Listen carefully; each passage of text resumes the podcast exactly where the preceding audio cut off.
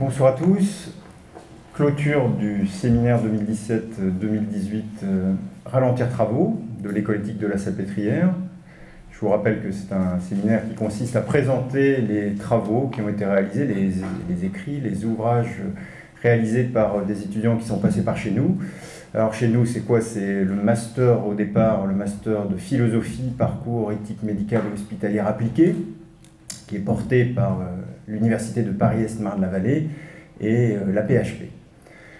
Euh, clôture du séminaire, mais rassurez-vous, il y aura une réouverture, hein. comme il y a la réouverture de la chasse, ça sera la réouverture du, du séminaire le mardi 6 novembre 2018, mardi 6 novembre 2018, où nous accueillerons Émile Kenmonier, que vous avez déjà vu, et qui, qui est donc un, professeur à l'université de Yaoundé 1, et qui nous parlera de son dernier ouvrage, Maladie paranormale et rationalité, rationalité étant écrit au pluriel.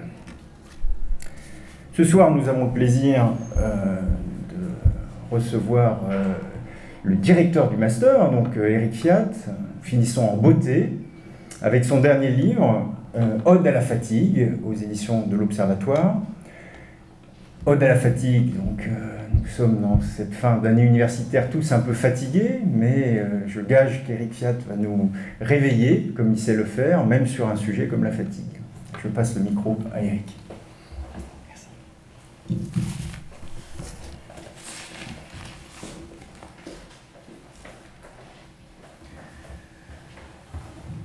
Portrait d'une soignante fatiguée, un jeudi après-midi pluvieux de novembre.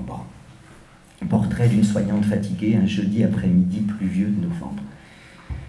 Je prendrai pour épigramme une pensée de Pascal qui a toujours suscité chez moi autant d'admiration que de perplexité. Cette pensée est la suivante.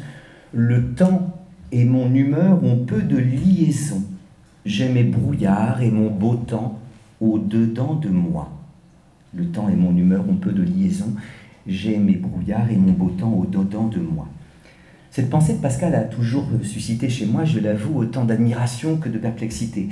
Admiration évidemment pour euh, l'écriture de Pascal, cette écriture à pointe sèche dont la concision est aussi l'ultime élégance. On n'a jamais mieux écrit qu'à cette époque-là. Le temps et mon humeur ont peu de liaison. J'ai mes brouillards et mon beau temps au-dedans de moi. Mes perplexités également, parce qu'une telle indifférence à la fortune, une telle indifférence au temps qu'il fait, quelque chose qui me surprend, en quoi je ne reconnais pas mon Blaise, si je peux euh, l'appeler ainsi par intimité. Euh, être aussi indifférent au temps qu'il fait me paraît plus d'un stoïcien que d'un chrétien.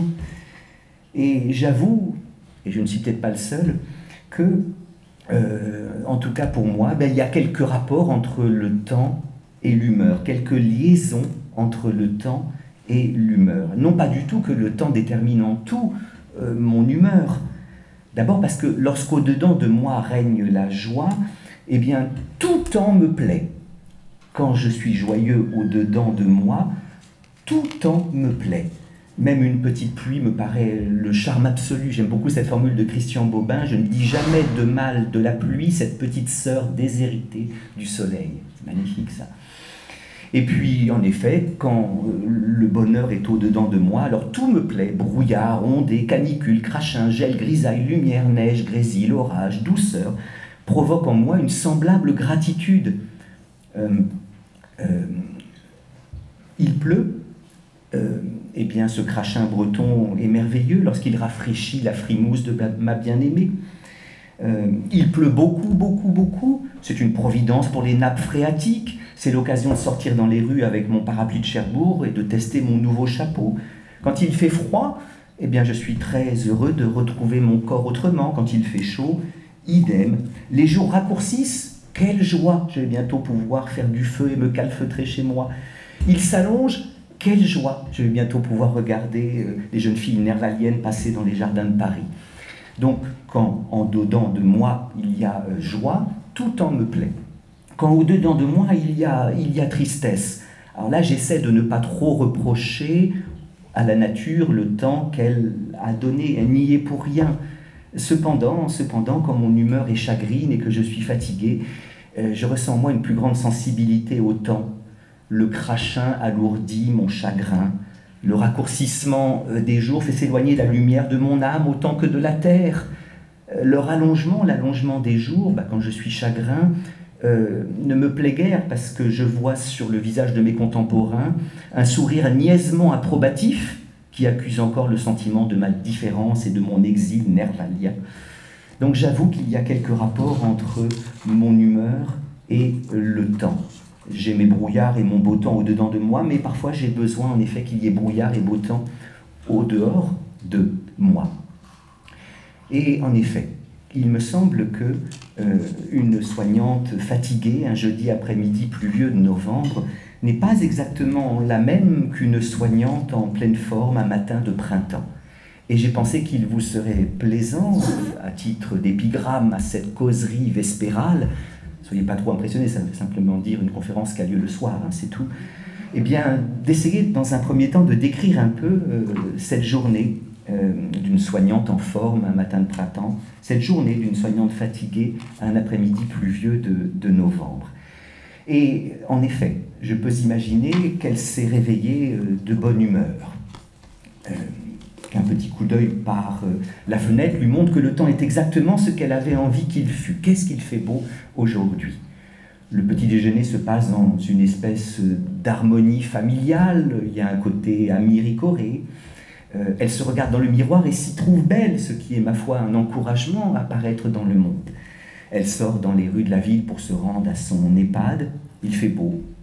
Un inconnu lui offre des fleurs. Elle arrive à l'EHPAD, on lui fait compliment sur sa mise, sur son allure, euh, on lui dit que le rapport qu'elle a fait sur telle résidente est d'une perfection. Le patron a dit que c'était une espèce de modèle. Elle est en forme, elle aime la vie, elle aime son métier, euh, s'y sent reconnue, voire aimée.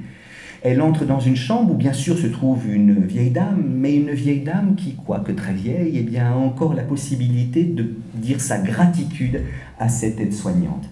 Oh, j'aime tellement quand c'est vous qui venez. Euh, vous êtes mon rayon de soleil. Mais non, je ne fais que mon métier. Mais non, vous êtes mon petit rayon de soleil. Euh. Et puis alors, je n'osais pas vous le dire, mais vous ressemblez un petit peu à ma petite fille. Ah bon? Ah oui, vraiment. Mais vous n'avez pas le temps. Non, non, non, non, dites-moi. J'ai une photo d'elle, je pourrais vous la montrer. Bah, si vous voulez, où est cette photo? Alors, étant donné que la vieille dame est tout de même un peu vieille, eh bien, elle vaporise un peu de la toiture et donc ne sait plus trop où est euh, le sac. Elle se trompe de sac euh, et elle est sur le point de laisser tomber. Non, allez-y, vous avez tant à faire. Et miraculeusement, notre aide-soignante trouve la photographie de la petite fille en question et voit euh, ce que j'ose appeler un canon absolu.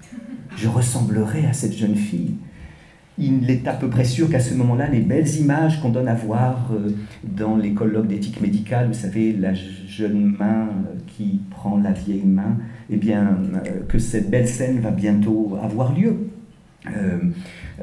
cette vieille main à la fois racornie par l'âge et en même temps durcie par l'âge et en même temps adoucie, parce qu'au creux des mains des vieilles dames se trouve un étrange point de douceur, hein, comme une neige à peine fondue. Et eh bien voilà, quand notre aide-soignante est en pleine forme, un matin de printemps et qu'elle se sent aimée, je pense qu'elle n'aura guère d'efforts à faire pour être à la hauteur euh, des belles valeurs de l'éthique médicale. Le respect, même mieux l'empathie, la sollicitude et même ce je ne sais quoi, ce presque rien qu'on ose appeler l'amour. Mais ça, c'était ce jour-ci.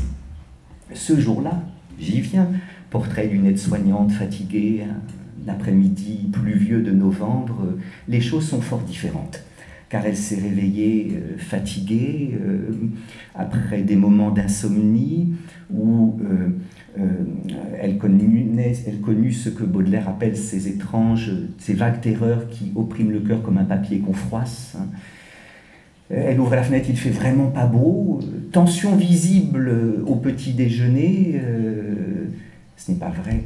Ta mère vient encore dimanche. Hum, et toi, ton frère. Bon, elle se regarde dans le miroir et ne s'y trouve pas belle. Vous connaissez cette formule sublime de Cocteau Les miroirs feraient bien de réfléchir avant de nous renvoyer notre image. Mais les miroirs ne réfléchissent pas toujours avant de réfléchir. Et ne point s'aimer, c'est difficile. Elle sort dans les rues de la ville pour se rendre à son EHPAD. Il pleut. aucun inconnu ne lui offre des fleurs, ce que je trouve scandaleux, mais c'est ainsi. Très vite, elle a affaire à ce que Jean Giono appelle le démon mesquin, dans un de ses derniers textes absolument génial. Giono explique qu'il ne croyait ni à Dieu ni à diable, et donc pas au démon. Giono explique que le démon, celui qui veut qu'on ne fasse pas ce qu'on doit faire et qu'on fasse ce qu'on doit ne pas faire, eh bien, Giono explique que le démon ne se présentera jamais à nous comme la tradition voulait qu'il se présentât, c'est-à-dire ce monstre qui s'en souffre, qui nous dirait fais le mal. Non, non, nous ne le ferions pas. Le démon est mesquin. Et c'est à partir de toutes les petites mesquineries de la quotidienneté qu'éventuellement, oui, nous pouvons faire le mal que nous ne devons pas faire et ne pas faire le bien que nous devons faire. Bref, très vite, elle a affaire au démon mesquin. Et par exemple, elle se rend compte que sa chaussure droite fuit.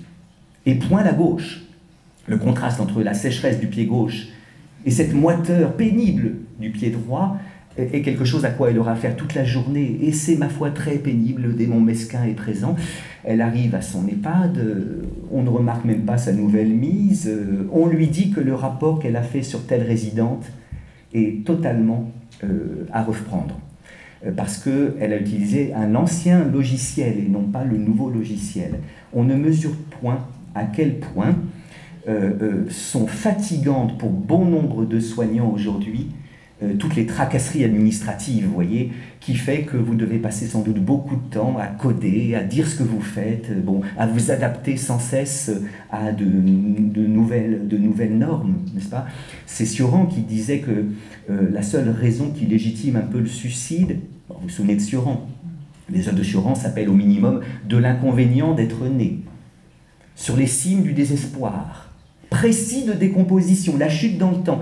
Eh bien, euh, Sioran, euh, qui toute sa vie a dit que l'existence était plutôt un fardeau qu'un cadeau, et qui donc voulait se suicider, ne l'a jamais fait, mais à la fin de sa vie, disait la seule raison qui légitime le suicide, ça n'est pas l'inexistence de Dieu, oh, enfin débarrassé, ça n'est point un chagrin d'amour, au début on est triste, mais après on se trouve euh, nervalien, je suis le veuf, le ténébreux, l'inconsolé, le prince d'Aquitaine à la tour abolie.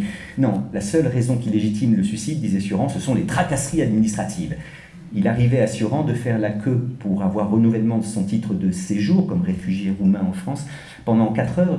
Et au dernier moment, bah, les portes étaient fermées. Il fallait revenir euh, une semaine après ou bien il devait produire 12 pièces, il n'en avait qu'onze, son dossier était rejeté. Et donc notre aide-soignante, fatiguée, en effet un après-midi pluvieux de, novembre, euh, eh bien, va mal, ne se sent pas reconnue dans son travail, euh, elle vit l'existence plus comme un fardeau que comme un cadeau. Elle entre dans une chambre où ne l'attend pas la résidente gratifiante de la veille, mais un résident qui souffre et d'une souffrance qui n'a d'autre manière de s'exprimer que l'acrimonie, c'est-à-dire l'agressivité. Je trouve très profond ce passage de Kirikou, le dessin animé que vous avez peut-être en mémoire, où vous savez Kirikou a enfin réponse à la question qu'il pose depuis le début du dessin animé. Pourquoi Karaba la sorcière est-elle méchante? Personne n'a réponse à cette question jusqu'à ce que Kirikou retrouve son grand-père qui lui a réponse à la question posée. Grand-père, pourquoi Karaba la sorcière est-elle méchante?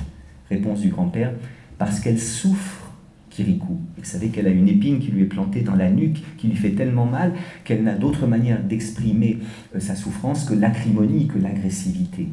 Et alors en effet, cette euh, aide-soignante fatiguée, un après-midi pluvieux de novembre, euh, d'assez méchante humeur, eh bien, a affaire au coup de pied, à l'acrimonie de ce résident. Et là, est-il possible de réaliser les belles valeurs de l'éthique médicale? Le respect, la sollicitude, l'empathie et même ce je ne sais quoi, ce presque rien qu'on ose nommer l'amour, c'est sans doute très difficile d'être comme on veut être, d'être comme on doit être lorsqu'on est euh, fatigué, n'est-ce pas euh, de cette mauvaise fatigue dont je vais vous entretenir euh, bientôt. difficile, mais pas impossible. Et à mon avis, toute l'éthique se loge justement dans cet espace infinitésimal entre le difficile et l'impossible. Mais tout d'abord, repérons, repérons avant que de laisser l'éthique médicale se réduire à un pieux discours déontologique. Hein. La déontologie, c'est le discours sur les devoirs. Déon en grec, c'est devoir. Et donc, je m'inquiète d'un devenir déontologique de l'éthique médicale ça veut dire que le discours de l'éthique médicale s'adresserait aux soignants en disant tu dois, tu dois, il faut, il faut. Et je m'inquiète beaucoup en effet de ce devenir déontologique de l'éthique médicale, euh, surtout s'il est indifférent au contexte dans lequel euh, le soignant doit soigner. Et précisément, prenons peut-être le moment où il est plus difficile d'être à la hauteur de ses beaux devoirs, n'est-ce pas Un après-midi pluvieux de, de, novembre. Alors pourquoi novembre On aurait pu prendre février aussi, n'est-ce pas? C'est parce que ces mois alors évidemment, sauf si on est comme Pascal, indifférent au temps, à la fortune. Hein, euh, euh, le temps et mon humeur ont peu de liaison. J'ai mes brouillards et mon soleil au-dedans de moi. Mais si l'on n'a pas cette force-là, si on n'est pas un athlète de la vertu, comme Blaise prétend être ici, eh bien, euh, oui, on sait que novembre et février sont des mois un peu difficiles. C'est ce qu'on appelait dans la tradition des jours angoisseux.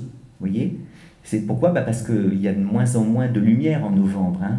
Angoisse, ça vient de angustia, qui veut dire le resserrement, l'étroitesse, qui vient soi-même de angere, qui veut dire serrer, resserrer. Angere a donné angoisse, mais il a donné aussi angine.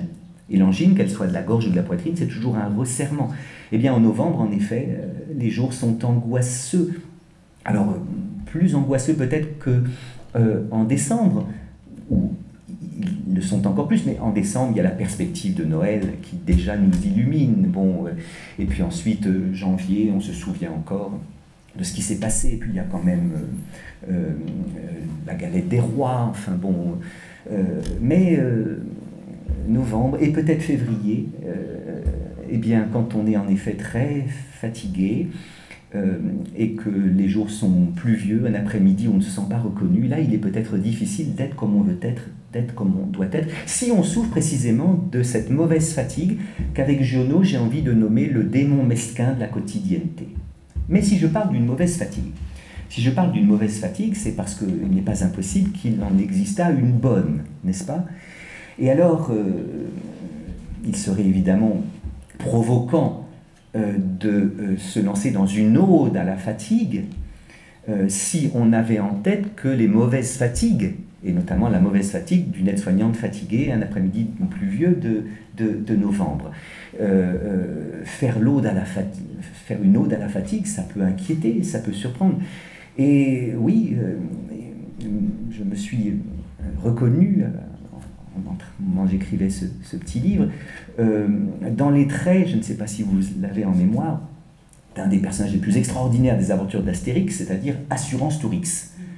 Assurance Tourix qui est le barde, vous savez, le barde qui euh, s'apprête toujours à chanter des odes, mais ne le peut jamais, car le forgeron c'est Automatix, eh bien, est toujours sur le point d'écraser son maillet sur la tête de ce, de ce barde qui, comme tous les poètes, tous les chanteurs, apparaît un peu inutile. Enfin, hein.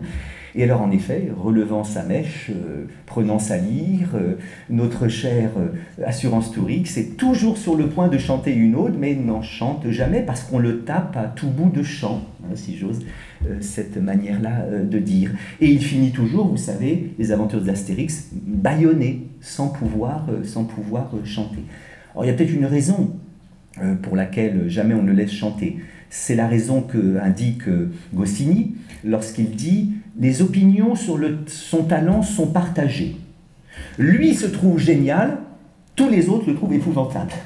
Et alors, euh, euh, j'ai eu peur d'être un peu assurance Tourix, et donc que précisément les travailleurs d'aujourd'hui, les cétautomatiques d'aujourd'hui, eh bien, euh, m'abattent d'un coup de maillet, parce que vraiment faire l'éloge de la fatigue, alors que tant de soignants, justement, souffrent d'une fatigue qui est mauvaise, dont le burn-out est la forme extrême, c'est scandaleux. Mais précisément, ce n'est pas de cette fatigue-là, de cette mauvaise fatigue-là que je fais l'éloge, c'est d'une bonne fatigue. Et je me souvenais, en effet, me lançant dans cette ode à la fatigue, que euh, l'ode, c'est une euh, euh, forme latine, n'est-ce pas? Les odes de Pindare, qui se composent de trois parties. Dans une ode, il y a toujours une strophe, une antistrophe et une épode. Eh bien, voilà, j'avais trouvé mon plan.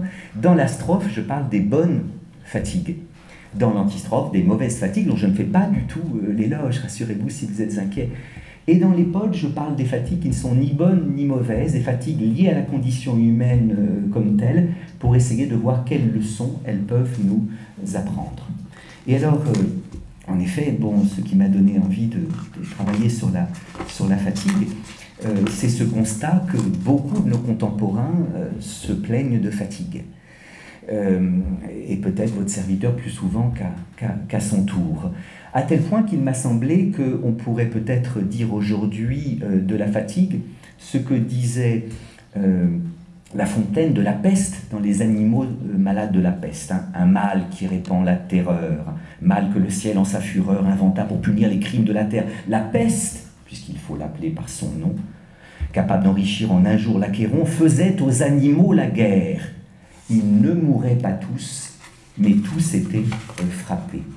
Eh bien, j'ai envie de dire, pour parler de la contemporanéité, un mal qui répand la terreur, la fatigue, l'appeler par son nom, faisait aux êtres humains la guerre. Ils n'en mouraient pas tous, mais tous étaient frappés.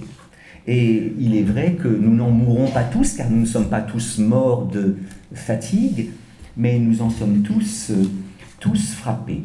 Alors dans la fable de euh, La Fontaine, euh, eh bien, le lion, le roi des animaux, va réunir les autres animaux pour essayer de voir ce qu'on va faire de cette peste, essayer de trouver une solution.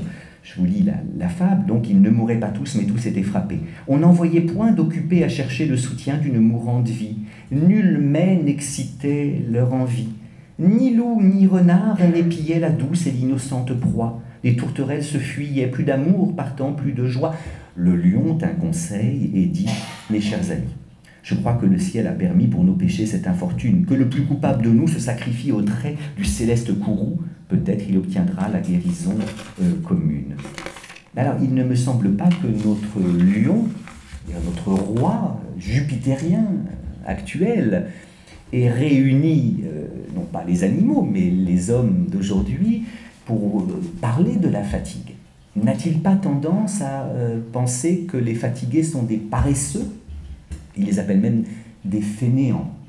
Et apparemment, autour, en effet, euh, de notre lion, eh se trouvent des hommes toujours frais et dispos, en pleine forme, euh, pouvant dormir seulement 3 ou 4 heures par euh, nuit, en marche, joyeusement infatigables vers la lumière.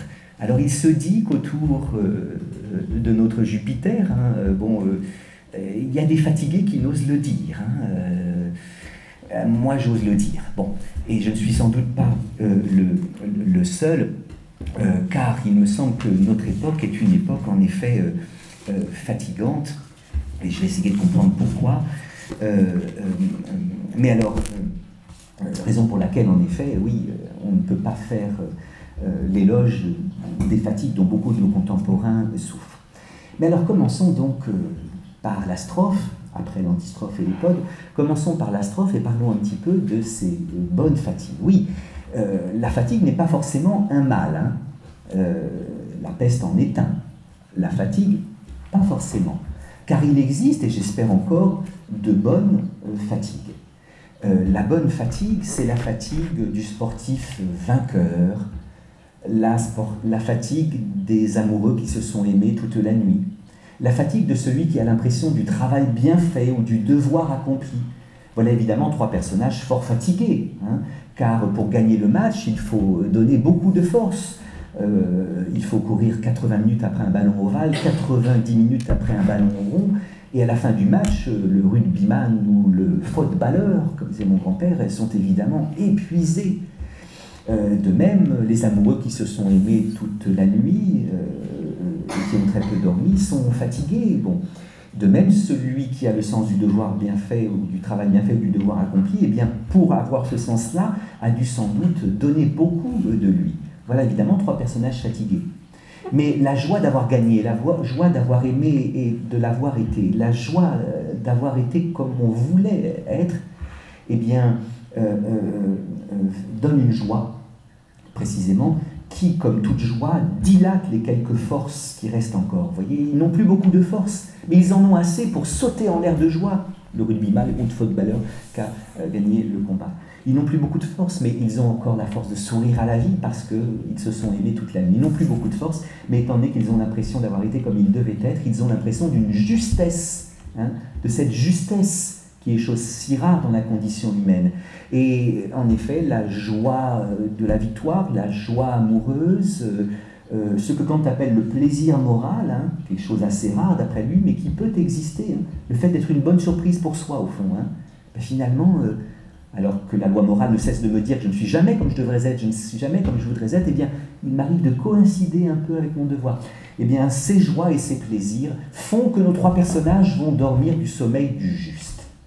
Et le sommeil du juste est un sommeil euh, réparateur, un sommeil qui n'a pas besoin d'être long pour euh, restaurer euh, les, pour redonner les forces qu'on avait perdues dans le jeu, dans l'amour ou dans le travail. Et donc, voilà trois exemples de, bonne fatigue. Et alors, cette bonne fatigue-là bah, n'existe pas évidemment que chez le sportif vainqueur, chez les amoureux qui s'aiment toute la nuit, ou chez celui qui travaille bien ou fait son devoir. cette bonne fatigue, eh bien, c'est peut-être la fatigue des enfants. Souvenez-vous des fatigues de votre enfance. Les enfants euh, euh, connaissent en effet ce genre de fatigue, mais j'appellerais ça avec Baudelaire euh, le vert paradis des fatigues enfantines. Voyez, en effet, l'enfant connaît la joie de connaître le monde, la joie du jeu. les enfants courent à perdre haleine jusqu'à la mer. Les enfants infatigablement instaure avec le monde un rapport pongien. Vous vous souvenez de Francis Ponge, ce poète qui a écrit des textes magnifiques sur le parti pris des choses, sur la grenouille, euh, sur le pain, euh, euh, sur le galet. et alors les enfants vont au monde les yeux écarquillés et aiment en effet apprendre le monde. Alors, à l'origine de ça, il n'y a pas un devoir, il y a le plaisir, hein, le plaisir de connaître. Hein.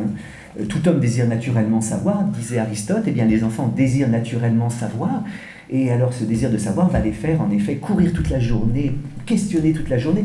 À la fin de la journée, ils, n'en peuvent plus, ils vont tomber de sommeil, mais c'est une bonne fatigue. Une bonne fatigue parce qu'ils vont aller au sommeil non comme un refuge, voyez, mais comme la possibilité de restaurer la nappe phréatique d'eux-mêmes. Hein.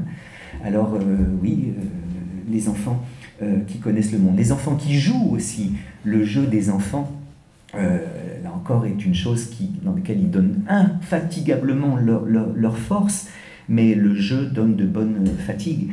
Euh, euh, et puis, bon, progressivement, les choses peuvent peut-être un peu s'abîmer. Notamment quand au jeu, l'enfant devient mauvais joueur. Car quand les enfants sont bons joueurs, eh bien, ils connaissent de bonnes fatigues. Mais l'enfant qui devient mauvais joueur, euh, et puis euh, l'enfant qui euh, n'est plus tout à fait un enfant, qui se retrouve à, l'internat et qui est réveillé un peu trop tôt. J'ai trouvé un très beau texte d'Henri Michaud, le poète, hein, qui s'appelle Fatigue, justement, bon, où Henri Michaud explique que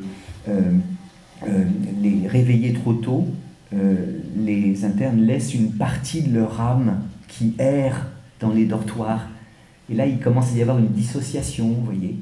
Et puis les premières insomnies qu'on connaît, plus tard. Euh, euh, bref, euh, le vert paradis des amours, des, fatigues enfantines est-il déjà plus loin que l'Inde ou que la Chine hein, Je cite un poème de Baudelaire. Baudelaire est un poète toujours déjà nostalgique. Et la nostalgie qu'a Baudelaire des amours enfantines, moi je l'ai des fatigues enfantines. Est-ce que ça veut dire que bon, on peut plus jamais après qu'on est enfant connaître de bonnes fatigues Alors Baudelaire nous aiderait à demander, euh, mais le vers paradis des fatigues enfantines est-il plus loin que l'Inde ou que la Chine? Peut-on le rappeler et l'animer encore d'une voix argentine, hein, d'une voix d'argent? Alors c'est plus dur quand la voix mue, parce que quand on mue, quand on est adolescent, on n'a plus cette voix euh, d'argent. Alors, bah non, ne désespérons pas. Ne désespérons pas car euh, il me semble en effet qu'il est possible, bien après l'enfance, de connaître encore de, bonnes fatigues. Et nous connaissons de bonnes fatigues à chaque fois, au fond, qu'on trouve sa place dans le monde. Il me semble que ce qui singularise l'homme dans la nature, c'est qu'il est venu au monde sur le mode d'emploi du monde, n'est-ce pas? Pourquoi? Ben Parce qu'il se sait euh, contingent et mortel, et que ce savoir, en effet, euh, fait de sa vie autre chose que la vie euh, de la plante ou la vie de la bête. tous les vivants son contingent est mortel. Un être contingent, c'est un être qui est, mais qui aurait pu ne pas être. Un être mortel, c'est un être qui est, mais qui ne sera plus. C'est le cas évidemment de la rose, hein, euh, qui est contingente et mortelle. Elle aurait pu ne pas être si la graine qui en fut l'origine avait été euh, mangée par l'oiseau. Euh, elle ne sera plus quand elle sera fanée et, s'étiolera. C'est le cas de l'animal qui aurait pu ne pas être et qui ne sera plus. Ce facochère aurait pu ne pas être si son père et sa mère facochère n'avaient point copulé, il ne serait pas là spectacle me paraît une horreur, mais enfin, ça a bien dû exister. Et il ne sera plus là quand il sera mort. C'est aussi notre cas. Nous aurions pu ne pas être et nous ne serons plus. Euh, euh, nous n'avons pas demandé à être et nous n'avons pas demandé à être comme nous sommes. D'ailleurs, si nous le pouvions, nous demanderions tous des modifications plus ou moins profondes, plus ou moins superficielles, mais euh, nous savons que nous aurions pu ne pas être et nous savons que nous ne serons plus. Et alors, ce savoir-là, justement, fait que euh, très régulièrement, nous nous demandons s'il est légitime que nous soyons. Euh, euh, la, quête d'une légitimation au fait que nous soyons, et que nous soyons comme nous sommes, alors que nous aurions pu ne pas être et que nous ne serons plus, me paraît quelque chose de spécifiquement humain.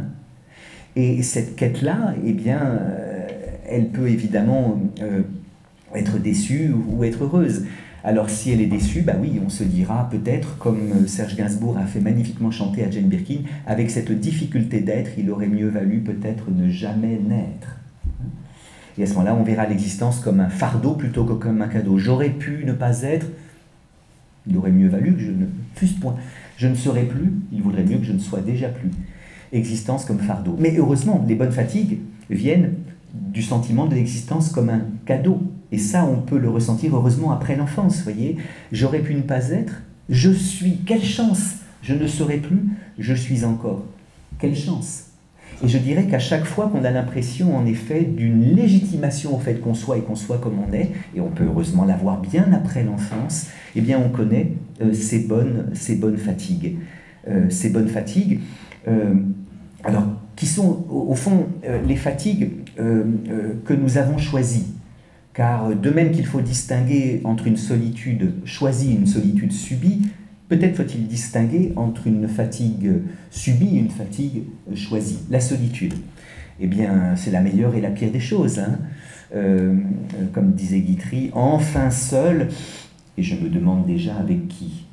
Car euh, la solitude peut être un plaisir lorsqu'elle nous permet d'échapper au regard d'autrui, à la promiscuité. Bon, euh, une fatigue choisie est une merveille mais une fatigue subie est une catastrophe.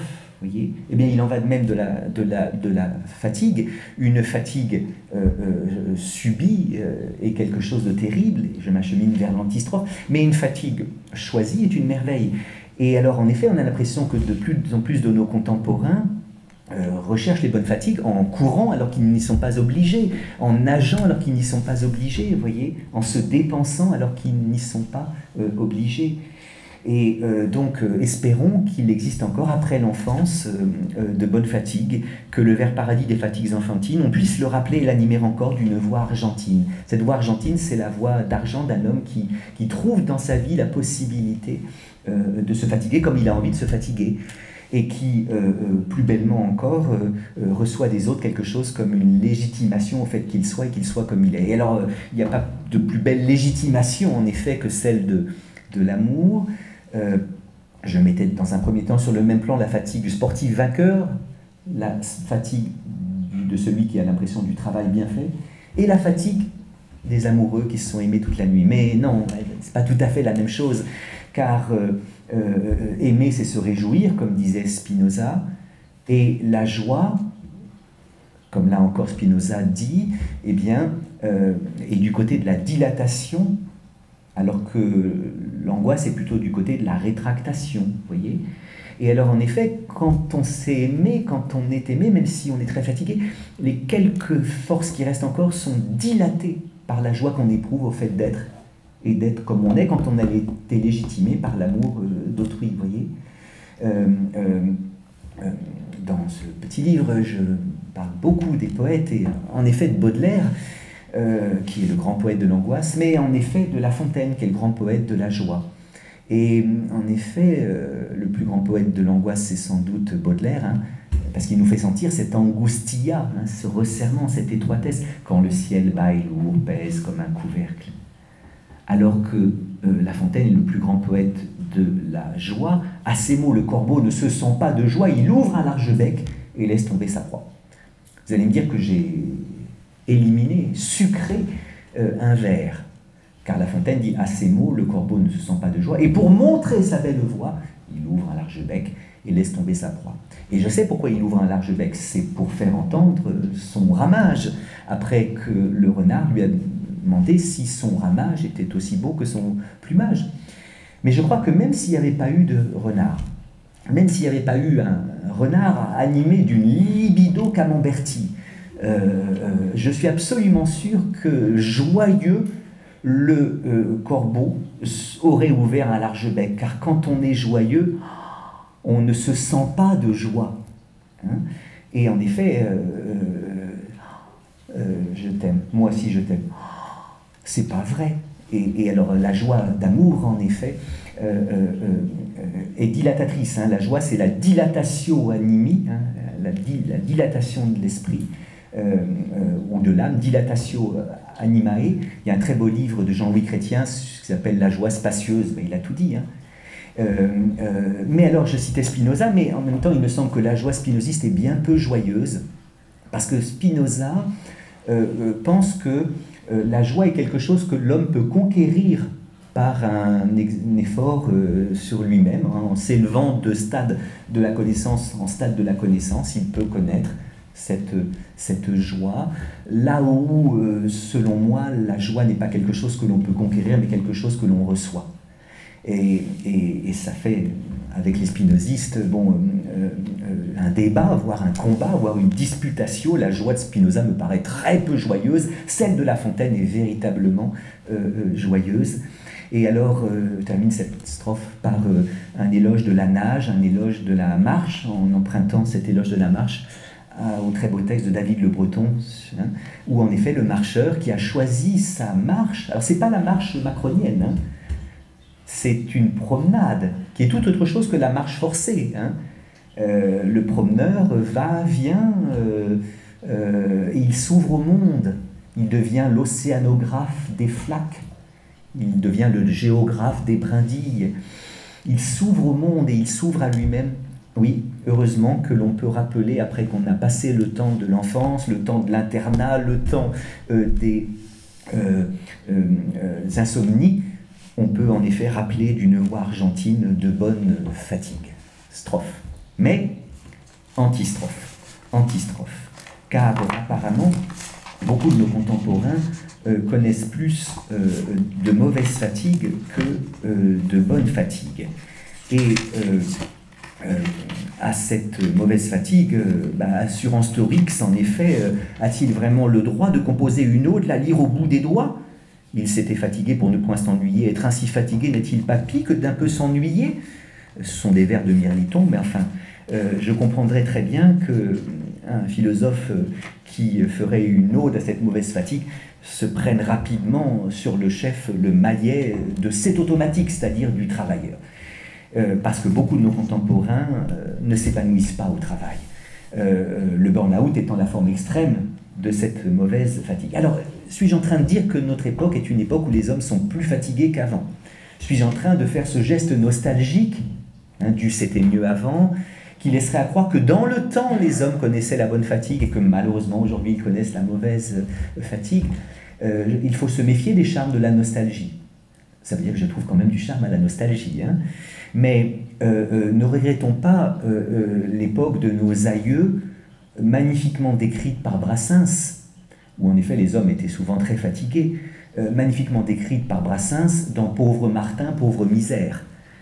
Souvenez-vous, hein, avec une bêche à l'épaule, avec à la lèvre un doux chant, avec à la lèvre un doux avec au cœur un grand courage, il s'en allait trimer au chant. Pauvre Martin, pauvre misère.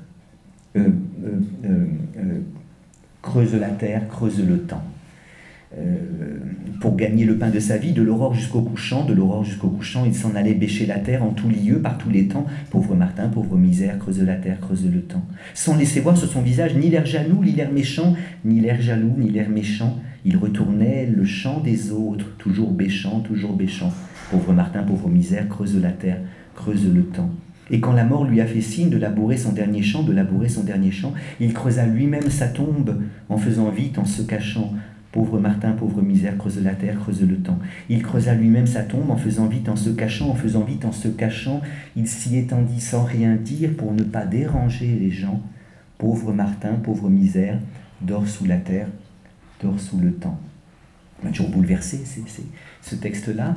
Et en effet, il me semble que la vie de mes aïeux, de mes grands, voire grands-parents euh, corésiens qui étaient paysans, eh ben, c'était un peu ça. Et, c'était donc une vie extraordinairement fatigante. Je crois qu'aucun de nos contemporains ne pourrait supporter euh, une journée euh, de, ce genre de paysan, voyez, qui, qui, était à la fin de la journée prostré, qui, vient de prosterner, hein. mais ils ne se prosternaient pas volontairement devant une divinité qu'ils adoraient, ils étaient en effet prosternés, écrasés sous le poids euh, de la, de la fatigue. Euh, euh, donc il est peut-être indu de dire qu'aujourd'hui nous sommes très fatigués, que dans le temps les hommes ne l'étaient pas. Simplement, simplement, j'ai l'impression que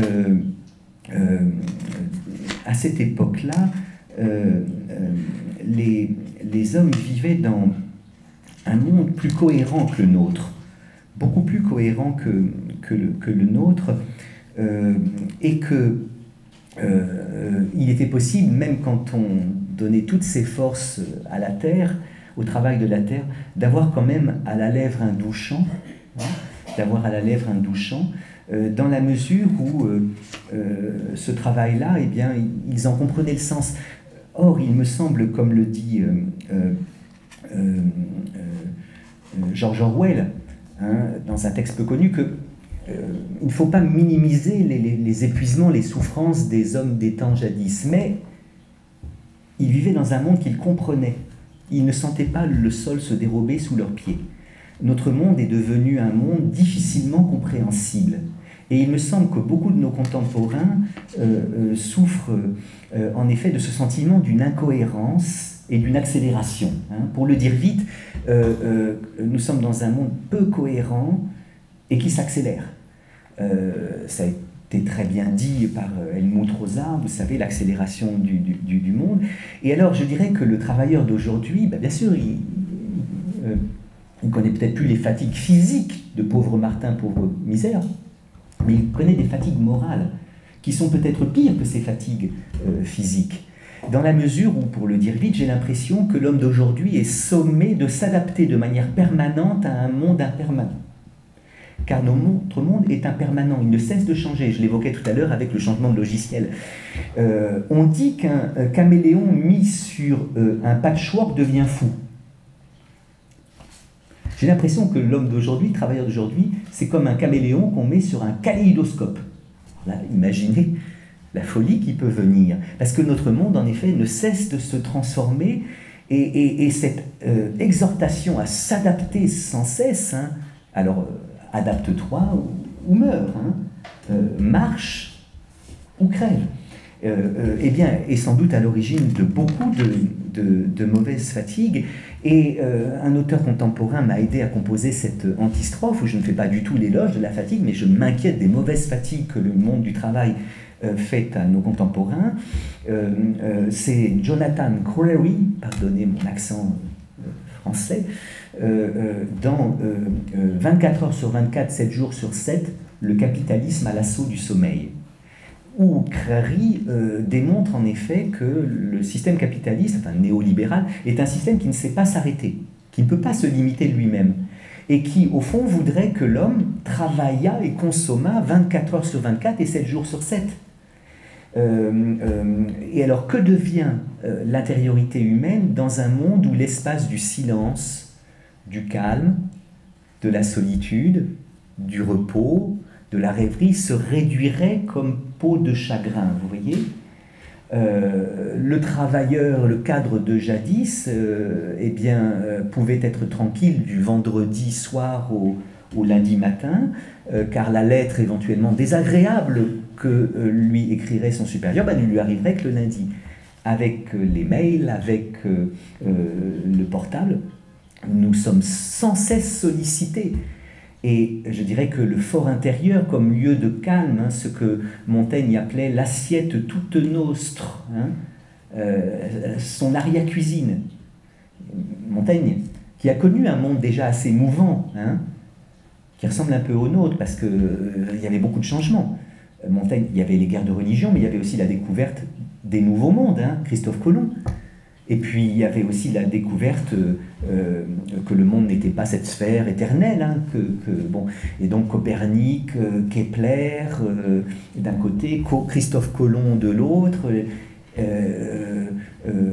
le monde branle, comme dit Montaigne.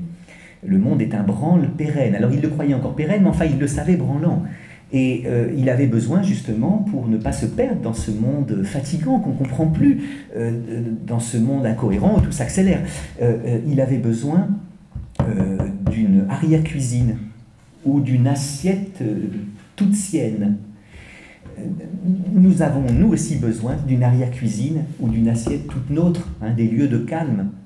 Et, j'ai l'impression qu'on les a de moins en moins. Je me souviens d'une belle boutade d'Umberto Eco qui, euh, au, euh, au, début des années 80 est interviewé par Bernard Pivot dans l'émission célébrissime de l'époque, Apostrophe. Et Umberto Eco parle déjà depuis pas mal de temps de la vie intérieure. La vie intérieure, la vie intérieure, la vie intérieure. Et à un moment, Pivot l'interrompt en disant Mais Umberto Eco, qu'est-ce que c'est que la vie intérieure?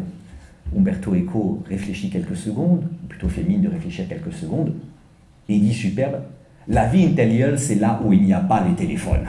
Et Umberto Eco disait que pour pouvoir écrire tranquillement, il avait besoin de s'isoler sur une petite île de la Méditerranée, euh, tranquille, à l'abri du téléphone. Mais maintenant, il n'y a plus de vie intérieure parce qu'il y a téléphone partout. J'exagère évidemment, je suis certainement pas technophobe, mais il me semble en effet que si nous n'arrivons plus à maîtriser la technique, c'est-à-dire si nous n'avons plus à maîtriser la maîtrise que nous permet ces merveilleuses techniques hein, qui font beaucoup de bien, eh bien oui, euh, l'espace du calme, l'espace de la tranquillité risque de, se, euh, de fondre comme neige euh, au soleil.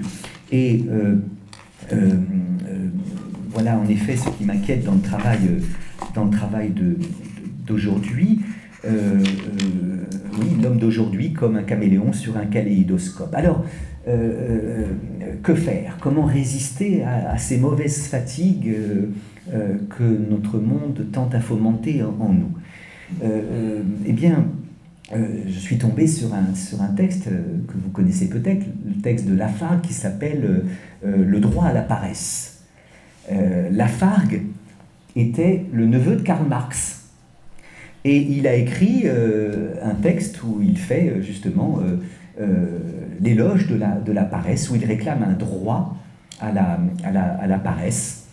Euh, texte assez, assez insaisissable parce qu'on ne sait pas s'il est ironique ou pas. Euh, euh, bon, mais en tant que marxiste, enfin justement, il réclame qu'il puisse y avoir un droit à, la, à la paresse et il en parle bon, en disant que dans la société capitaliste, le travail est la cause de toute dégénérescence intellectuelle, de toute déformation organique. Ô paresse, prends pitié de notre longue misère. Ô paresse, mère des arts et des nobles vertus, sois le baume des angoisses humaines. Bon, je crois oui que nous avons le droit de paresser, mais euh, la paresse euh, ne me semble pas pour rien avoir été considérée comme un des péchés capitaux par certaines traditions dont vous avez peut-être que vous avez peut-être en mémoire. À côté de la gourmandise, de la colère, de la luxure, de l'envie, euh, j'en oublie toujours, euh, euh, il y a la, la, paresse. Pourquoi? Parce que la paresse, quelque chose qui m'est très peu sympathique, je l'avoue, je la nommerais volontiers une fatigue par anticipation ou une anticipation de la fatigue. Les paresseux ne sont pas fatigués, mais ils n'ont rien faire parce qu'ils risquent de l'être. On peut donc dire la paresse une fatigue par anticipation ou une anticipation euh, de la paresse. Le paresseux se lève le matin, que dis-je le midi, il n'est pas du tout fatigué, mais il ne va rien faire parce qu'il risque de l'être. Alors bien sûr, euh, il vaut mieux prendre une paresse pour une fatigue qu'une fatigue pour une paresse. Voyez Et il serait scandaleux de prendre une fatigue pour une paresse. Ce que peut-être euh, notre Jupiter fait lorsqu'il a tendance à considérer euh, tous ceux qui euh, ne s'adaptent pas et ne sont pas en marche comme des fainéants, n'est-ce pas? Donc ayons précisément au cœur cette charité qui, peut-être peut nous conduire à dire que les, ceux, que l'on croit paresseux sont peut-être tout simplement fatigués. Hein. Cependant, je crois que la paresse existe tout de même. Euh, et je me souviens euh, d'un personnage d'un village que j'aime bien, euh, qui n'a jamais rien fait de sa vie. Mais il a toujours fait faire par des autres. Hein. Et il s'est débrouillé pour ne jamais travailler. Et récemment, il est revenu d'un lointain voyage sur des béquilles avec le visage contrit. Qu'est-ce qui t'est arrivé? Réponse du personnage en question, un accident de hamac une histoire totalement vraie. Et euh, ce que je n'aime pas dans la paresse, c'est qu'elle est une manière de laisser aux autres le soin de porter le fardeau de l'être. Voyez, euh, euh, l'être ne se porte pas tout seul, comme a dit Heidegger. Il faut que nous le portions. Et, précisément, oui, la paresse, c'est un peu ça. Alors, je crois que nous avons un droit au sommeil, un droit à la rêverie, un droit à la paresse. je n'en suis pas sûr bien que j'ai été, euh, écrivant ce livre, euh, pris à plusieurs reprises euh, par la tentation d'Alexandre. Alors, consacrer un petit passage à la tentation d'Alexandre. Quel est cet Alexandre? C'est Alexandre le Bienheureux. Est-ce que vous vous souvenez du film qui, date de 1968, le film de... Pardon, j'oublie son nom. D'Yves Robert, merci beaucoup, qui s'appelle Alexandre le Bienheureux. Alexandre le Bienheureux, alors ça se passe, c'est très intéressant. Euh, dans la campagne française euh, de la fin des années 60, qu'on a tendance, vous voyez, à idéaliser, là encore, quand on fait le geste nostalgique du c'était mieux avant, hein, quand on disait les gens avant prenaient le temps, les gens prenaient le temps de vivre, aujourd'hui, bon. Non, euh, déjà à l'époque, on se plaignait que les gens ne prennent plus de temps de vivre, vous voyez. on, on, se plaint aujourd'hui qu'on ne peut plus circuler dans Paris, ce qui est vrai, mais Boileau a écrit au XVIIe siècle Les embarras de Paris on disait qu'on ne pouvait plus circuler dans Paris. Donc c'est pas nouveau. Et alors cet Alexandre le Bienheureux est un paysan qui est marié à une femme qui, qui le fait travailler tout le temps. Et alors dès qu'il somnole un peu, il souffre de, de, somnolence euh, diurne, hein. euh, donc il s'endort un peu. Immédiatement, petit euh, coup de doigt, Alexandre, et alors il doit travailler, travailler, travailler, travailler. Bon, il est épuisé. Et voilà que sa femme meurt dans un accident de voiture. C'est l'enterrement. Et à l'époque, tout le village défile pour serrer la main d'Alexandre. Et on demande à Alexandre, qui est joué par Philippe Noiret, qui est génial, hein, mais qu'est-ce que tu vas faire, Alexandre? Réponse de Noiret Dormir. Dormir. Et alors il se couche. Il se couche avec euh, ses saucissons, avec euh, euh, son tuba, bon, et il se repose, il est, parfaitement heureux. bon, alors je remarque quand même que pour pouvoir paresser ainsi, ou en tout cas se reposer ainsi, il a besoin de l'aide de son chien le chien qui, lui court pour aller chercher le ravitaillement. Mais enfin, tout le village est scandalisé, c'est un très mauvais exemple. Alors qu'il euh, faut en effet travailler et s'accomplir dans le travail. Hein. L'oisiveté est la mère de toutes les vertus, donc le travail serait le. la, Fiat, deuxième. Euh, on coupera au montage. Euh, l'oisiveté est la mère de tous les vices, donc le travail serait le père de toutes les vertus, et donc celui qui ne travaille pas, le paresseux, serait vraiment le, vicieux par excellence. Et tout le village veut à tout prix qu'Alexandre se, se, lève, et il ne se lève pas, il est tellement bien comme ça jusqu'à ce qu'Alexandre dise qu'il se lève. Mais pas du tout pour redevenir industrieux et travailleur, pour contempler le monde, hein, pour se donner à la vita contemplativa, comme dit Anna Arendt, plutôt qu'à la vita activa. Et alors il n'est pas paresseux. C'est pas un paresseux. Parce que contempler le monde, c'est donner beaucoup de soi.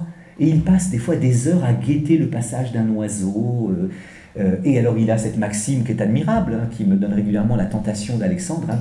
il faut prendre le temps. Il faut prendre le temps de prendre son temps.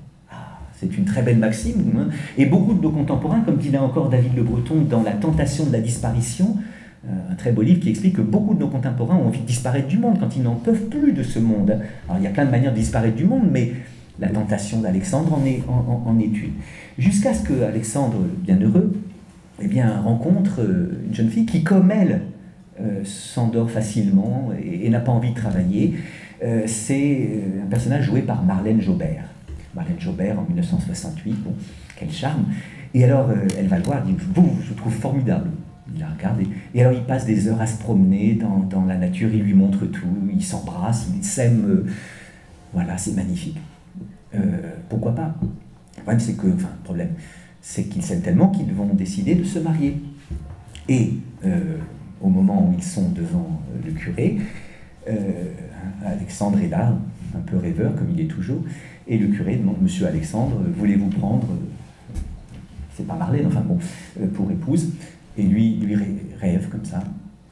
Il lui repose la question. Et à ce moment-là, Marlène Jobert fait le même bruit de doigt que faisait la première épouse. Et à ce moment-là, il se réveille. Alexandre? Non. Et il dit non. Et alors c'est là en effet que euh, je vois que la paresse, en effet, euh, euh, contrairement à ce que dit la femme, n'est pas une belle manière d'essayer d'échapper à la mauvaise fatigue, à l'arraisonnement n'est-ce pas, à la sollicitation permanente du monde. Car se fatiguer pour les autres me paraît une de nos missions sur Terre. Et passer à côté de l'amour au nom de son repos, alors là oui, fait de la, de la paresse quelque chose d'injustifiable. Et j'ai tendance à, chacun a sa, son, son, son axiologie en matière de péchés capitaux, vous voyez. Bon, peut-être vous trouvez que le pire, c'est la, la luxure, ou je ne sais, la colère, enfin bon. Mais euh, pour moi, c'est vraiment euh, la, paresse. Euh, parce que, bon, la gourmandise, c'est pas si grave. D'ailleurs, les jésuites l'ont dit, la gourmandise est un péché, sauf quand elle est une manière de célébrer les œuvres du Seigneur et l'art humain qui sait si bien les accommoder. On peut peut-être dire la même chose de la luxure. Hein. et puis alors, tous les autres personnages, même l'avare, eh bien, donne une énergie dans la vie. Alors une énergie qui détourne la vie de ses buts nobles. Mais au moins, il y a une énergie qui fait qu'éventuellement, le prêtre peut espérer s'emparer de cette énergie pour la tourner vers le bien. Mais chez le paresseux, il n'y a même pas d'énergie.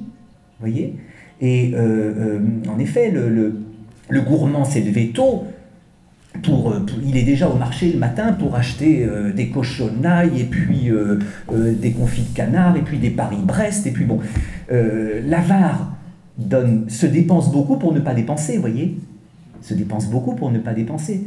le luxurieux, bon, court déjà la gueuse, mais dans la paresse, il y a une manière de garder pour soi l'eau de vie. Hein. Et, donc, elle ne me semble pas une, belle chose. Euh, euh, elle m'inquiète beaucoup. Je ne crois pas qu'il faille céder à la tentation euh, d'Alexandre. même si, alors en effet, quand on connaît la mauvaise fatigue à tel point qu'on connaisse le burn-out, bah oui, on soit parfois pris de cette tentation. Et alors en effet, bah, il fallait bien évidemment dans cette antistrophe consacrer un petit passage à ce qu'on nomme aujourd'hui le burn-out, qui est la forme extrême de la mauvaise fatigue. Hein. La mauvaise fatigue étant une fatigue euh, euh, qui ne trouve même pas dans le repos son remède. D'abord, la mauvaise fatigue fait qu'on va au repos comme à un refuge. Euh, un refuge qui n'est pas satisfaisant, car celui qui souffre de mauvaise fatigue va dormir du sommeil de l'injuste. Et, le sommeil de l'injuste est un sommeil qui n'est pas réparateur. La mauvaise fatigue, c'est la fatigue du dépressif aussi, vous voyez. Il se couche tôt, il se lève tard, mais, mais il y a toujours cette lassitude d'être. Hein. Et alors, le burn-out en est la forme extrême. Alors, oui, j'ai bien parler français, mais euh, on a traduit burn-out par euh, épuisement professionnel. Euh, on a manqué l'idée d'une brûlure intérieure. Hein. Burn-out, quelque chose est brûlé à l'intérieur et ça ne se voit pas d'abord. Et alors, il m'a semblé que ce burn-out, que connaissent beaucoup de nos contemporains, surtout dans le milieu du soin d'ailleurs, surtout dans le milieu du soin, pour des tas de raisons que les sociologues du travail nous ont aidés à comprendre, mais que j'explique rapidement. le problème, c'est que c'est d'abord les malades qui sont fatigués. Donc, vous faites un métier où vous n'avez pas à vous plaindre de fatigue, puisque la fatigue qui est audible, c'est pas celle des soignants, c'est celle des, soignés. Donc il y a une culpabilisation, vous voyez. Bon. Et alors, euh, euh, ce burn-out ne me paraît pas quelque chose de nouveau, et, j'ai trouvé en effet que euh, au Moyen Âge, il y avait quelque chose qu'on appelait l'acédie, hein, A C E D I E, qui ressemble assez à un, burn-out médiéval. Qu'est-ce que c'était que cette, que cette acédie? Cette acédie, de akédia en grec, qui veut dire l'absence de soins, c'était euh, une espèce de dégoût, de lassitude, de, qui prenait souvent les moines après 7-8 ans d'entrée au, monastère. Euh, euh, ils n'entendaient plus la voix vox vocis, qu'elle évoquerait évocation, qui les avait fait peut-être entrer dans ce monastère. Et alors, euh, cette, euh, alors j'ai inventé une petite histoire qui est complètement inventée, mais, mais je me suis bien amusé, où j'imagine en effet que des, moines se réunissent pour parler de, ce, de, cette, de cette acélie. Et euh, j'ai inventé même qu'un ange avait été délégué par le ciel, parce que les anges sont infatigables, hein, pour voir ce que c'était que cette acélie. Et alors, euh, un personnage que j'ai nommé Séraphin euh, a pris la parole euh, pour faire un exposé très docte, inspiré des textes de Saint Jean Climac, de Saint Jean Cassien, de Saint Thomas d'Aquin sur l'acédie, pour en dire les deux manifestations, l'incurie, l'hypercurie. Et vous allez voir que ça ressemble très exactement à ce que les sociologues et les psychologues du travail nous disent lorsqu'ils décrivent le burn-out contemporain. L'incurie, l'hypercurie. Alors l'incurie, c'est un moine qui est là, fatigué, qui a perdu euh, le goût d'être ce qu'il doit être. Et alors, ça se voit très bien. Le moine qui souffre d'incurie, c'est le moine qui arrive euh, en retard euh, aux offices, en retard aux matines, en retard au VEP, en retard au laude. quand il y arrive, quand il arrive dans, dans, le lieu saint, dans le saint lieu, il a ce que j'aime appeler la génuflexion oblique. La génuflexion oblique, c'est-à-dire au lieu de se prosterner dans le Saint-Sacrement, bon, un petit coup de genou, ça suffira bien. Euh, euh, euh, il chante du bout des lèvres, hein, être réussite, etc., etc., un peu comme Gainsbourg dans la Marseillaise, hein, aux armes, etc., bon, etc., etc. alors, qu'est-ce que ça fait un moine? Ora et labora, ça prie et, ça, et ça travaille. Et donc, généralement, les deux travaux du moine, c'est le jardinage et puis l'artisanat eh bien, son endroit, son, son, son, endroit où il doit jardiner, son petit coin de jardin reste en jachère. Il y a, de mauvaises herbes qui poussent. Euh, l'artisanat, eh bien, euh, les, les, icônes qu'il fait sont mal faites, euh, les, les, croix sont, sont pas finies, enfin, il reste de la matière brute. Bon, il doit recopier les manuscrits, mais là aussi, il, saute quelques pages. les pleins et les déliés sont mal faits, ça se voit tout de suite, l'incurie. Hein il ne prend pas soin. Mais euh, notre Séraphin, inspiré des travaux de Saint Jean Climac, de Saint Jean Cassien, de Saint Thomas d'Aquin, dit qu'une autre manifestation beaucoup plus perverse euh, euh, de, l'épuisement, enfin de la lassitude, de l'acédie donc, c'est l'hypercurie. C'est-à-dire qu'apparemment c'est un moine impeccable. Il est parfaitement à l'heure aux, matines, aux vêpres, aux, laudes. Euh, il chante à haute voix, il se prosterne devant le Saint-Sacrement, euh, son coin de jardin est impeccablement euh, jardiné, ses sculptures, ses icônes, ses manuscrits sont parfaits. Le problème, c'est qu'il n'est pas présent à ce qu'il fait. Et comme dit Climac, il remplace l'activité du moine par une obéissance mécanique à la règle. C'est la mécanisation, voyez Et justement, il se mécanise pour ne pas sombrer. Eh bien ça, on voit ça chez beaucoup de, soignants. Et en effet, vous avez des soignants qui souffrent de burn-out, ça se voit parce qu'ils sont épuisés. Donc, en effet, bah oui, on arrive en retard, non pas euh, à, l'église, mais à l'EHPAD. Euh, euh, on se lave mal les, mains, bon, on fait les toilettes un peu rapidement, on se contente, c'est une expression d'une aide-soignante qui est une de mes élèves, on se contente d'un tête-cul, hein, bon, ça suffira bien, et donc là, ça se voit. Mais il y a aussi l'hypercurie, c'est-à-dire une mécanisation. Hein.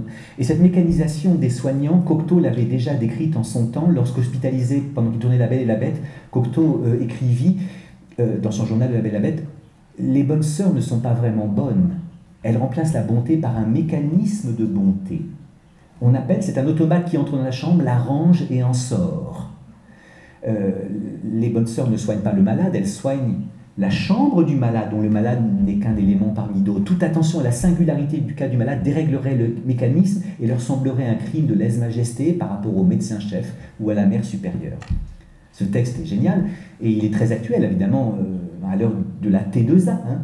et on voit en effet le métier du soignant se protocoliser, se procéduriser, se mécaniser hein, d'une manière fort inquiétante.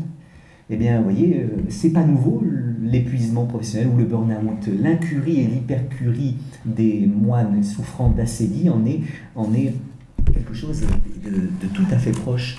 Euh, euh, et alors, moines se sont réunis, Séraphin a fait sa description, et puis alors ensuite, que faire? Et alors c'est là qu'un autre moine prend la parole en disant que c'est le pire de tous les maux. il dit exactement, chaque péché peut être combattu par une vertu correspondante dont la pratique permet d'en limiter des effets. Chaque péché peut être combattu par une vertu correspondante dont la pratique permet d'en limiter les effets. Mais l'assédie est le pire de tous les maux, car il enserre le moine de tous côtés.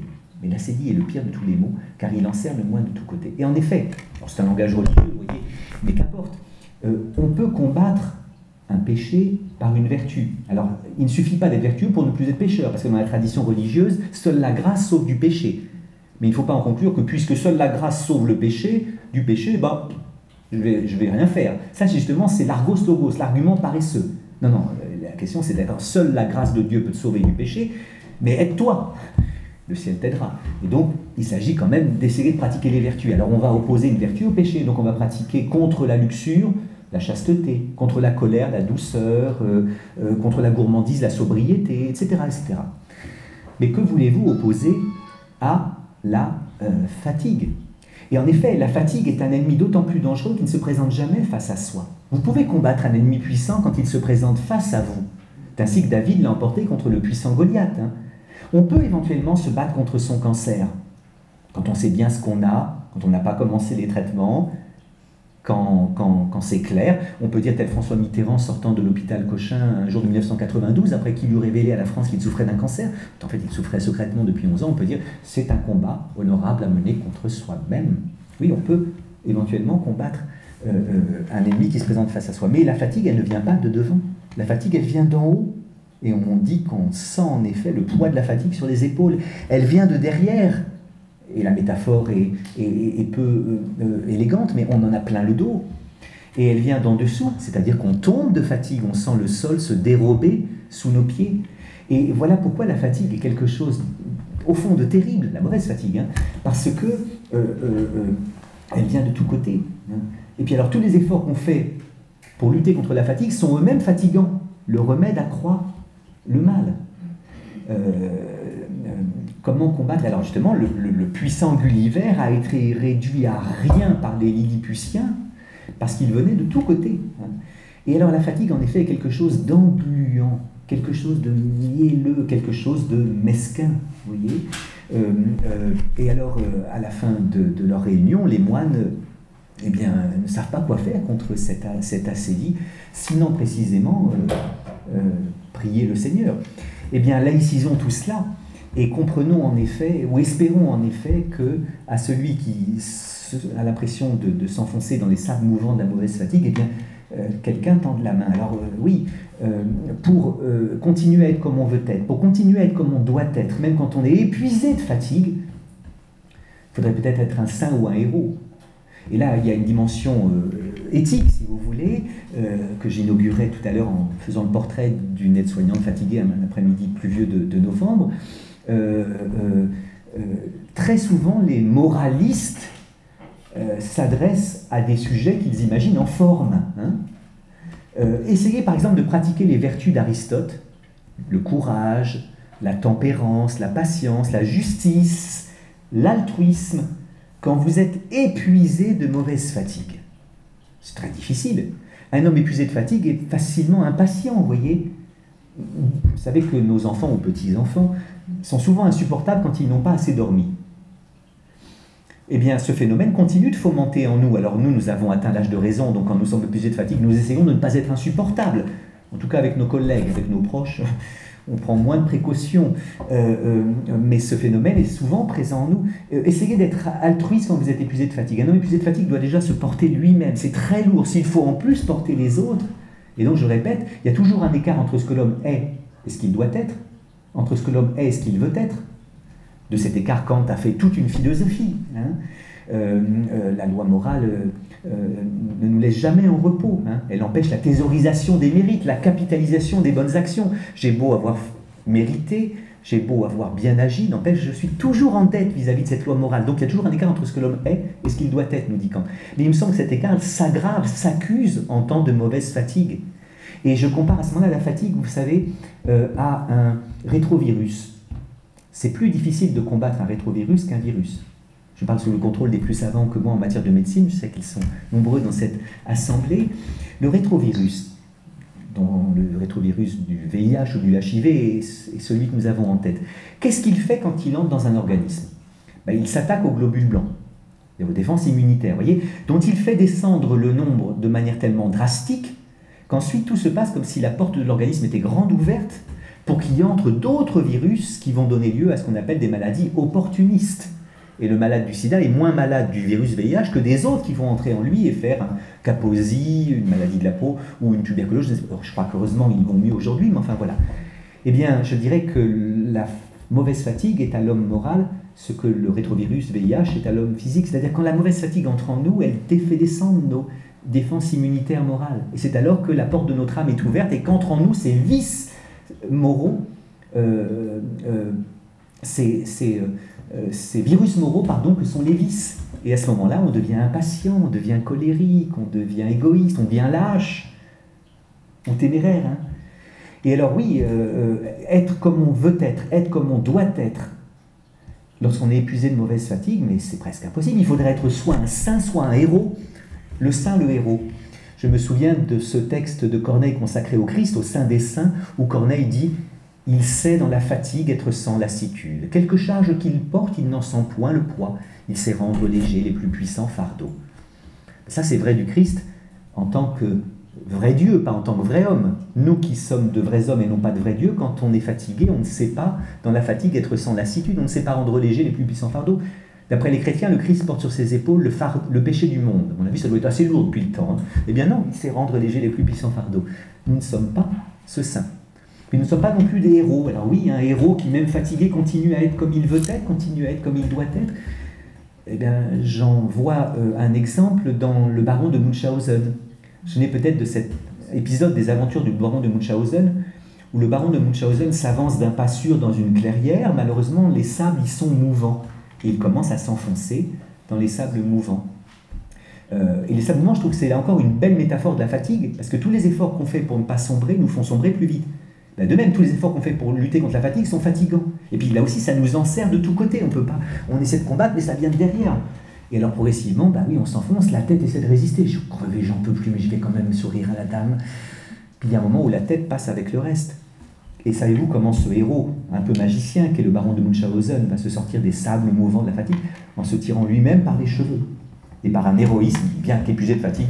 Voilà, il sort des sables mouvants, même pas mal petit saut Non, nous sommes ni des héros ni des saints. Et lorsque la mauvaise fatigue nous prend, eh bien, nous avons besoin de quoi? Bah, Dans les sables mouvants, on a besoin d'une branche, nous avons besoin de la main d'autrui. Et au fond, je rêve que de plus en plus d'hommes avouent leur fatigue, au lieu de jouer de la comédie, de l'infatigabilité. Euh, rappelez-vous euh, le conte d'Andersen, les habits neufs de l'empereur. Hein. Tout le monde a vu que le roi était nu, mais personne ne le dit. Jusqu'à ce qu'un enfant dise Pourquoi le monsieur est tout nu? Eh bien, je vois beaucoup de réunions où tout le monde est épuisé, mais tout le monde euh, fait comme s'il ne l'était pas. J'espère une solidarité euh, des fatigués. Euh, j'espère que beaucoup peut-être poseront en effet leurs affaires en disant je ne vais pas plus loin, je n'en peux plus, et, et, qu'on ne considère pas celui qui est fatigué de cette fatigue-là comme un fainéant, hein, que celui qui a du mal à s'adapter à un monde qui ne cesse de changer, eh bien, ne soit pas quelqu'un euh, euh, indigne, d'être. Et donc, voilà pour l'antistrophe. Et pour finir rapidement, l'épode. L'épode, alors c'était la troisième partie de, de, de. Et dans cette épode, je parle alors des fatigues qui ne sont ni bonnes ni mauvaises. Des fatigues alors qui n'ont pas la, fraîcheur, hein, la, beauté des fatigues de l'enfance, les fatigues de celui qui aime son travail, les fatigues du sportif vainqueur, de l'amant euh, aimé. Et, euh, euh, non, je parle alors pas de ces bonnes fatigues, ni des mauvaises fatigues dont le burn-out, la sédie sont des formes extrêmes, mais des fatigues, bon, inhérente à la condition humaine. Pourquoi? Parce que je crois en effet que la fatigue est quelque chose d'inhérent à la, à, la, à la, condition humaine. Parce que l'homme, bah oui, parce qu'il sait qu'il aurait pu ne pas être et qu'il ne sera plus, parce qu'il se sait contingent et mortel, eh bien, comme disait Heidegger, euh, ne fait pas que vivre, il existe. Hein. et l'homme fait le dur métier d'exister. Le dur métier d'exister. Et euh, ça, ça, appartient en effet à notre, à notre condition comme, comme telle. Et alors je dirais qu'à cette fatigue-là, hein, qui, fait partie de notre condition, parce euh, euh, on essaie de trouver sa place dans un monde qui ne nous l'a pas donné a priori, et puis surtout on ne se fatigue pas pour soi, on se fatigue aussi pour les autres. Hein, eh bien, que faire de cette fatigue-là? Et alors encore La Fontaine, évidemment, le chêne et le, le chêne et le roseau plutôt que de lutter contre la fatigue, qui de toute façon aura le dernier mot. On peut dire de la fatigue ce que la même chose que pour la vieillesse. Hein. Euh, et, je compare aussi la fatigue à une petite vieillesse. Et la vieillesse souvent à une grande fatigue. Hein, parce que quand on est fatigué, c'est un peu comme si on était vieux, alors qu'on n'est pas encore forcément. Euh, eh bien, plutôt que de lutter contre elle comme fait le chêne, plions comme fait le roseau. Le chêne et le roseau, vous vous souvenez de cette fable hein? Euh, donc, euh, et alors, La Fontaine, un chêne, le chêne un jour dit au roseau Vous avez bien sujet d'accuser la nature. Un roitelet pour vous est un pesant fardeau, le moindre vent qui d'aventure fait rider la face de l'eau vous oblige à baisser la tête. Cependant que mon front au Caucase, pareil, non content d'arrêter les rayons du soleil, brave l'effort de la tempête. Tout vous est aquilon. Tout me semble zéphyr. Encore, si vous naissiez à l'abri du feuillage dont je couvre le voisinage, vous n'auriez pas tant à souffrir, je vous défendrais de l'orage, mais vous naissez le plus souvent sur les humbles bords des royaumes du vent. La nature envers vous me semble bien injuste. Votre compassion, lui répondit l'arbuste, part d'un bon naturel, mais quittez ce souci. Les vents me sont moins qu'à vous redoutables. Je plie, mais ne romps pas. Vous avez jusqu'ici, contre leurs coups épouvantables, résisté sans courber le dos. Mais attendons la fin. Comme il disait ces mots du bout de l'horizon, accourt avec furie le plus terrible des enfants que le Nord eût porté jusque-là dans ses flancs. L'arbre tint bon, le roseau plie. Le vent redouble ses efforts et fait si bien qu'il déracine celui de qui la tête au ciel était voisine et dont les pieds touchaient à l'empire des morts. Hein. eh bien, plions, mais ne rompons pas, c'est-à-dire ne luttons pas contre cette fatigue, mais apprenons d'elle quelque chose. Et je termine en effet par des leçons de fatigue. Par des leçons de fatigue. Euh, euh, dans cette ode, il y a beaucoup de musique. Il y a les leçons ténèbres de Couperin, euh, qui est un chant absolument magnifique, hein. mais leçon de, leçon de fatigue. Et je dirais que la fatigue, eh bien, si on ne lutte pas, si elle n'est pas purement bonne, purement mauvaise, peut nous donner de bonnes leçons. Euh, les voici rapidement. La première, c'est que la fatigue nous apprend que se donner n'est pas se perdre et que c'est s'appauvrir que de se réserver. C'est-à-dire que si on concluait que pour lutter contre la fatigue, il faut s'économiser, se préserver, on passe à côté de sa vie, voyez?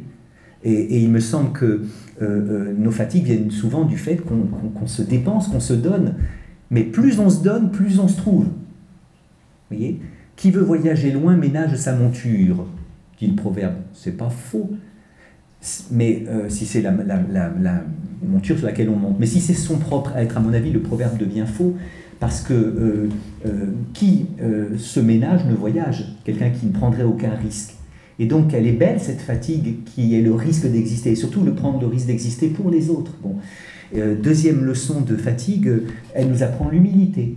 Elle nous apprend l'humilité. Elle nous apprend que nous ne sommes pas des dieux, que nous ne sommes pas des anges, que nous ne sommes pas des machines, voyez que nous ne sommes pas des euh, êtres du petit peuple de féerie, les elfes, les lutins, qui sont infatigables parce qu'ils ont une, une inlassable capacité métamorphique, ils changent tout le temps de forme. Et non, ça nous apprend que nous ne sommes pas de ça. Et l'humilité, c'est quelque chose de bien. Attention, l'humilité, c'est pas l'humiliation. Hein. L'humilité, c'est le fait de s'estimer à sa juste mesure. L'humilité s'oppose à la vanité, mais elle s'oppose aussi au mépris de soi. Je me fais comprendre et donc le vaniteux, moi fatigué jamais, bon, non, c'est pas ça, mais la fatigue, c'est pas l'humiliation. Hein. Euh, euh, le vaniteux s'estime plus qu'il n'est, euh, l'humble s'estime exactement. Et l'humilité, bah, ma foi, ça fait pas de mal parce que accepter sa fatigue, c'est accepter sa condition humaine, tout simplement. Et à mon avis, l'assomption de la condition humaine fait beaucoup mieux vivre que l'effort pour la dépasser. enfin, la fatigue nous apprend aussi le courage. Parce que les êtres infatigables ne sont pas courageux, vous savez ça. Hein c'est comme Qu'est-ce qui s'oppose au courage souvent? Ben, C'est la, peur, mais aussi la fatigue. Hein. Et vous souvenez ce que dit la tradition à ce sujet. le courage, c'est pas l'absence de peur, c'est le fait de dépasser sa peur. Hein, le sage aphobique n'est pas paresseux. S'il suffisait pour être paresseux, s'il suffisait pour être courageux de ne pas avoir peur, une pierre serait courageuse. Elle ne l'est évidemment pas. Et donc le courage, c'est le fait de dépasser sa peur. Mais on peut dire la même chose de la fatigue. La fatigue nous apprend le véritable et le beau euh, courage. Elle nous apprend aussi que, euh, peut continuer un jour pluvieux de novembre euh, à peut-être aimer la vie si précisément quelqu'un nous, nous tend la main quelqu'un à qui on puisse avouer sa fatigue sans qu'il nous humilie de l'affirmation de sa, de sa forme. Et enfin, je termine euh, par euh, euh, un peu de musique et, par le désir de faire écouter alors les plus belles odes à la fatigue, et ça s'appelle pas comme ça, que j'ai jamais entendu, je veux dire les cantates de Jean-Sébastien Bach. J'évoquais Couperin, Couperin, le son de ténèbres, mais, il faut évoquer pour finir Bach, et il y a énormément de cantates de Bach où la créature dit sa fatigue, dit son épuisement, mais mais l'a dit avec une confiance, parce qu'il espère précisément pouvoir se reposer dans les bras du Seigneur. Laïcisons tout cela, euh, tout cela euh, euh, en disant, pour finir, que écouter ceux qui sont fatigués et les comprendre, ça peut être bonne chose. Puisse cette écoute retisser les liens là où l'épuisement a déchiré les mailles. Puisse cette coda être pour elle une main tendue, façon pour nous d'être un peu la voix de ceux qui sont sans voix. Et pour finir vraiment,